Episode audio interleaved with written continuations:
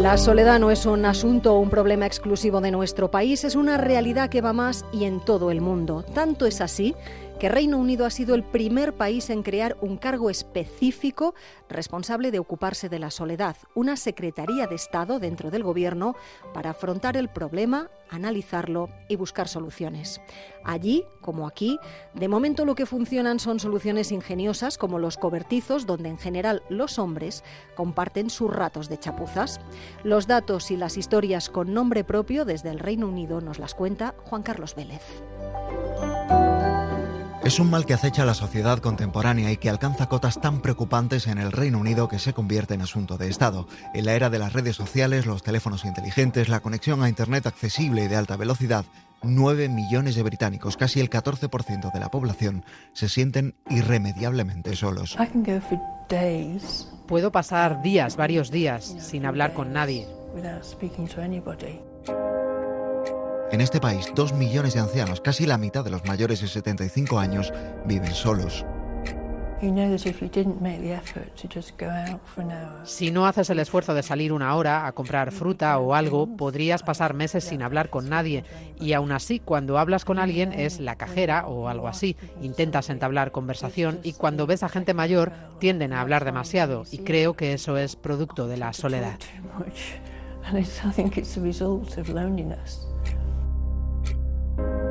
Más de 200.000 británicos no mantienen contactos sociales de forma regular, o dicho de otra forma, no han hablado con un amigo o con un familiar en más de un mes. Gillian Strong es responsable de la organización Amigos de los Mayores.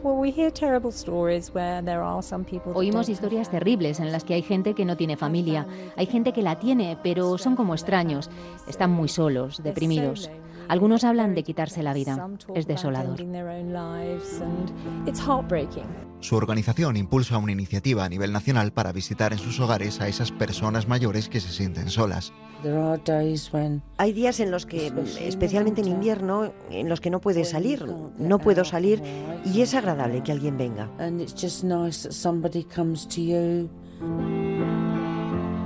La soledad causa serios problemas en la salud de adultos mayores. Es tan perjudicial como el tabaquismo. Lo explica Kaylee Payne de la campaña para acabar con la soledad. Um, la soledad se equipara como causa de mortalidad similar a consumir 15 cigarrillos al día. Aumenta las probabilidades de sufrir un infarto, enfermedades cardiovasculares, de salud mental, se suele vincular a depresión.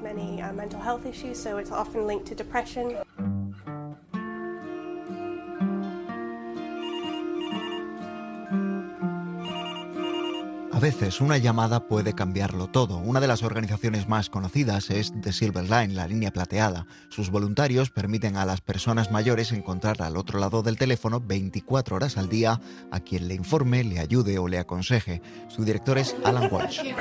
Escucharles, demostrarles que son importantes, básicamente un poco de calor humano. Al final del día significa mucho para las personas con las que tratamos.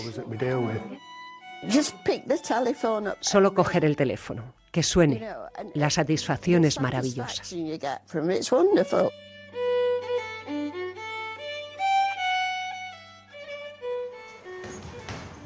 La soledad es, particularmente en el caso de los hombres en Reino Unido, una epidemia silenciosa. 8 millones de varones se sienten solos al menos una vez a la semana, casi 3 millones todos los días. Sin embargo, solo uno de cada 10 lo admite. A la inmensa mayoría le cuesta y prefiere guardarlo para sí.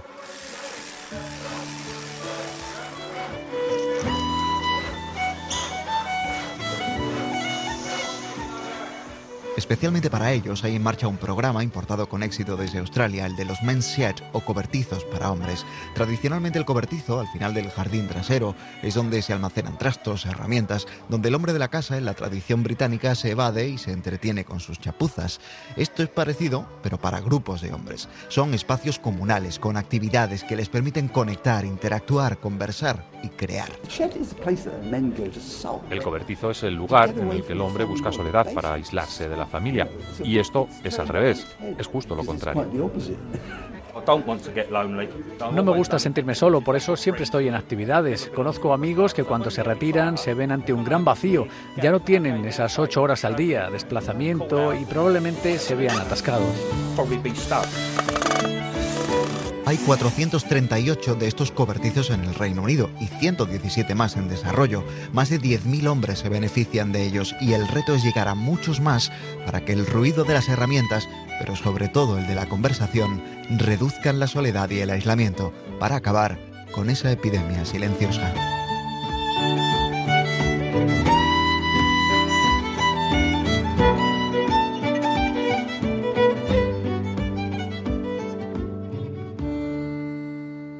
Latitud Cero, Esther Turu.